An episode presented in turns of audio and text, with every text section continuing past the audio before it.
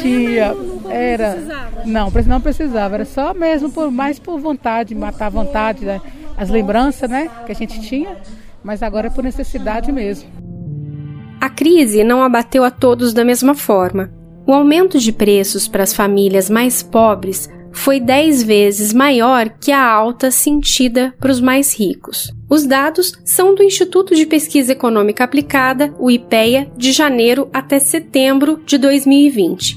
A crise que veio junto com o novo coronavírus começou em 2020. Com isso, as pessoas começaram a se submeter a situações antigas, como voltar a cozinhar a lenha. O número de residências usando lenha para cozinhar já supera o uso de gás no Brasil. Ana Maria Pereira de Souza tem 51 anos e mora no bairro Nossa Senhora de Fátima, em Betim. Ela tem uma criança de 10 anos e duas adolescentes.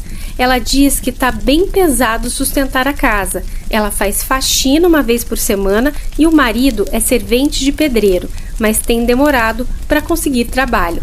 Ana Maria me conta que passou a cozinhar na lenha três vezes por semana. Tem glaucoma do meu olho direito, faço tratamento, né?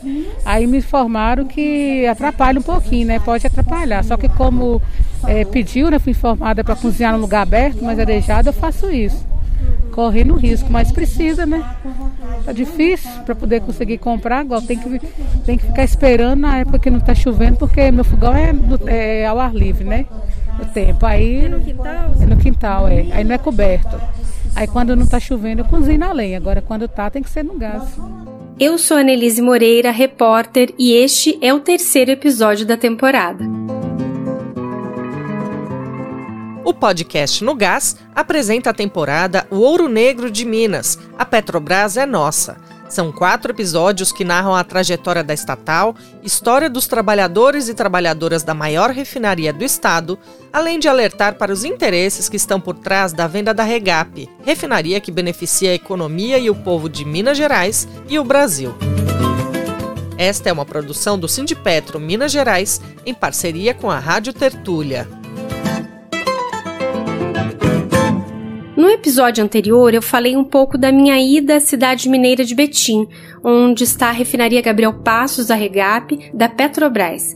Eu contei também que o governo Bolsonaro quer entregar esse patrimônio do povo brasileiro aos empresários da iniciativa privada, que, obviamente, terão um lucro como principal objetivo, sem considerar os interesses reais da população.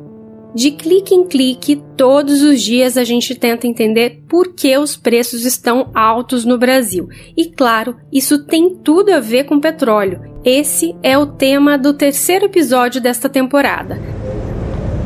Lá em Betim, eu aproveitei para conversar com a população local e saber como eles têm enfrentado essa situação de alta dos preços dos combustíveis, que é resultado direto da política do Bolsonaro é José Adilson, pedreiro. É, e tudo que a gente vai fazer depende né, do combustível. E principalmente a gente que trabalha longe, igual eu trabalho. A gente tem que ir de veículo. E aí, nossa, fica muito caro. você tem uma ideia, o litro de gasolina, eu tinha que estar na faixa de uns 3 reais, né? E está nesse, nesse valor alto, absurdo. É dependendo dos nossos, nossos governantes mesmo. A fala de Adilson representa e muito a angústia de muitos mineiros. De acordo com dados da Agência Nacional do Petróleo, Gás Natural e Biocombustíveis, o preço médio da gasolina comum no estado de Minas Gerais foi de R$ 6,83 na primeira semana da pesquisa da ANP, em outubro, para R$ 7,02 no último dia 20 de novembro, uma alta de 2,7% em menos de 30 dias. Vale lembrar que no início do ano, o preço médio da gasolina comum estava em torno de R$ 4,72 nas bombas. Nós estamos já fazendo uma campanha de solidariedade há muito tempo, junto com vários companheiros e companheiras. As pessoas que estão sofrendo são mães solos na periferia, são jovens negros e negras. Tem um recorte de classe no sofrimento. A Petrobras quando eu cheguei no Ato dos Petroleiros, no dia 27 de novembro, no bairro Nossa Senhora de Fátima, em Betim, eu observei a presença massiva de mulheres.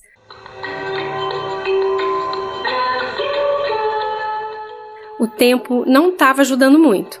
estava ameaçando de chover, mas cada vez mais chegavam moradores para participar do protesto contra as privatizações das refinarias e para ganhar o Vale Gás de 50 reais, que é subsidiado pelo Sindipetro Minas Gerais para as famílias mais vulneráveis da região metropolitana de Belo Horizonte. O ato foi organizado pelo Sindipetro Minas Gerais e pelos movimentos populares, como o Movimento dos Atingidos por Barragens, o MAB. Companheiras e companheiras do Alterosa, defender a Petrobras é defender o Brasil! Defender a Petrobras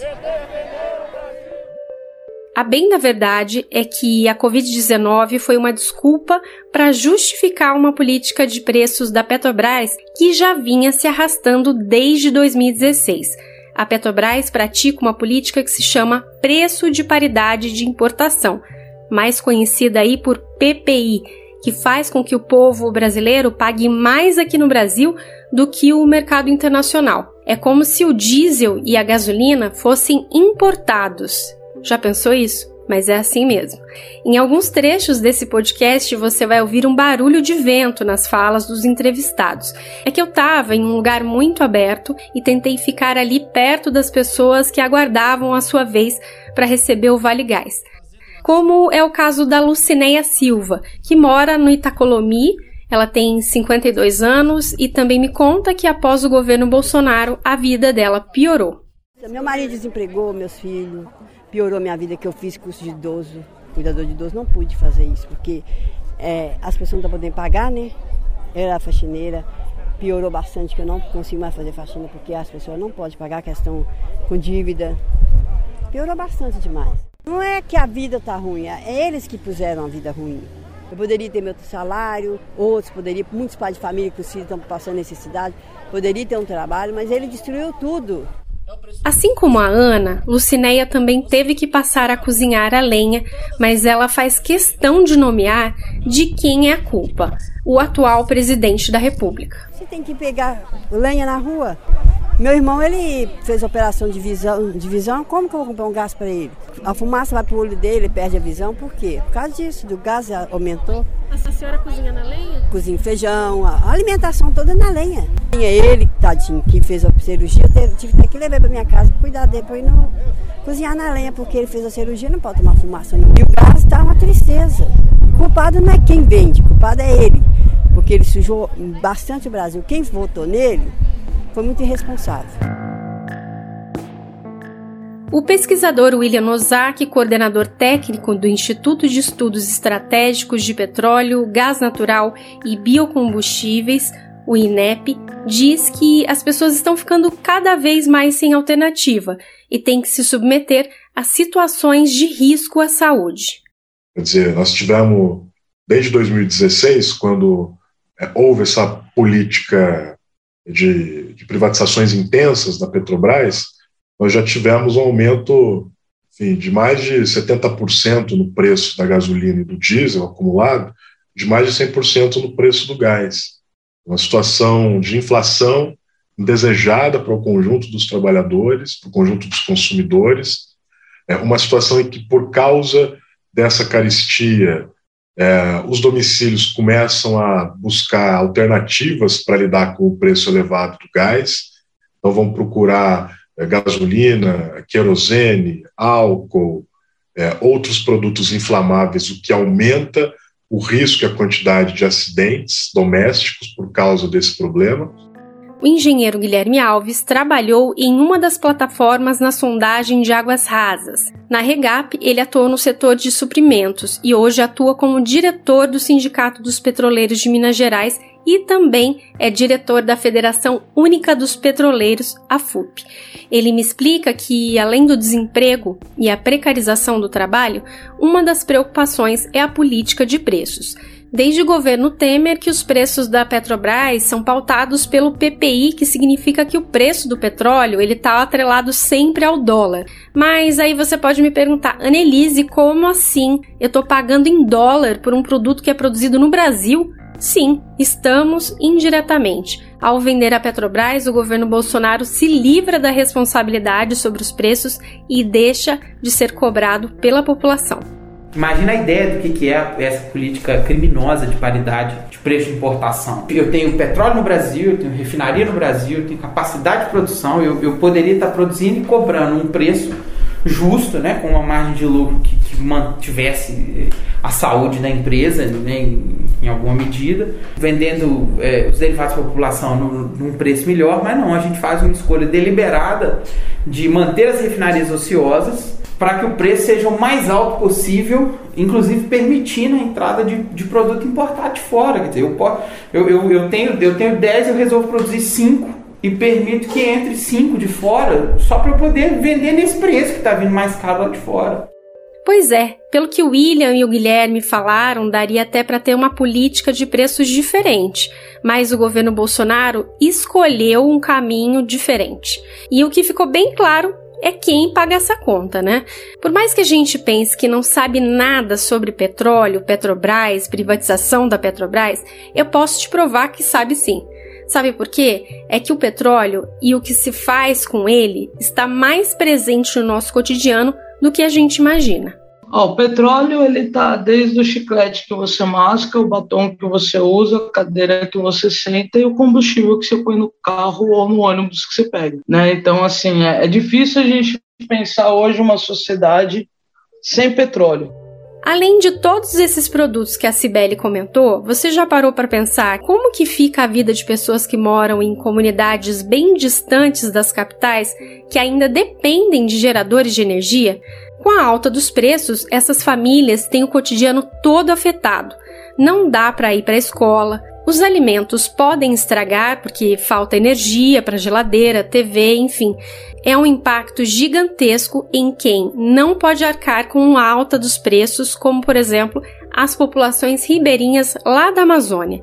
Cibele Vieira, que acabou de falar, ela é petroleira e é uma voz feminina forte que está nas greves e protestos da categoria me receberam eram mulheres no RH, né? E elas falaram: Nossa, mas você vai lá para o suprimento, é, lá tem, só tem homem. E eu, enfim, tinha acho que 20, 21 anos. Então, como não tinha petroleira, petroleiro, petroleira novo, ainda mais sendo mulher, chamava muito mais atenção. Então, todo lugar que eu ia na Petrobras durante uns 3, 4 anos, é, quem ainda não me conhecia achava que eu era terceirizada. Cibele é hoje diretora da Federação Única dos Petroleiros e eu conversei com ela por videochamada. E ela me contou que o petróleo é a matéria-prima de muita coisa, mas que o seu principal uso e que torna ele estratégico para o Brasil é o transporte, a questão logística. Nesse sentido, o petróleo ele, ele vai afetar o preço de tudo, porque assim, ainda mais num, num país como o Brasil, que depende muito de caminhão de transporte rodoviário. Então, o, a pessoa planta lá na roça, vai chegar na cidade, tem que ser de caminhão. E aí, a gente está falando de cidades muito longe, né? É, a logística hoje, da onde vem cada coisa que a gente consome, é, é, é enorme, a gente não tem dimensão do que, que é isso. Tá vendo só? Não é só quem tem carro que precisa ficar preocupado com a alta dos preços dos combustíveis. Como a Cibele explicou, o preço deles afeta diretamente o aumento de outros produtos e afeta outras cadeias produtivas. Além dos transportes rodoviários, impacta também o transporte público urbano, o valor dos alimentos e até energia por conta das termoelétricas. No nosso quarto e último episódio, vamos trazer histórias de trabalhadores da refinaria Gabriel Passos. Eu fui até lá na porta da refinaria e no entorno e ouvi moradores de Betim e petroleiros que lembram quando a Regap chegou à cidade. Até mais! Neste episódio, você ouviu áudios da TVT. O Ouro Negro de Minas. A Petrobras é nossa temporada especial do podcast No Gás. Roteiro, produção e locução: Annelise Moreira. Coordenação e edição: Beatriz Pasqualino, Joana Tavares, Alexandre Finamori e Marcelo Maia. Produção executiva: Camila Maciel e Raíssa Lazzarini. Sonoplastia: Adilson Oliveira. Esta é uma produção do Sindipetro Minas Gerais em parceria com a Rádio Tertúlia.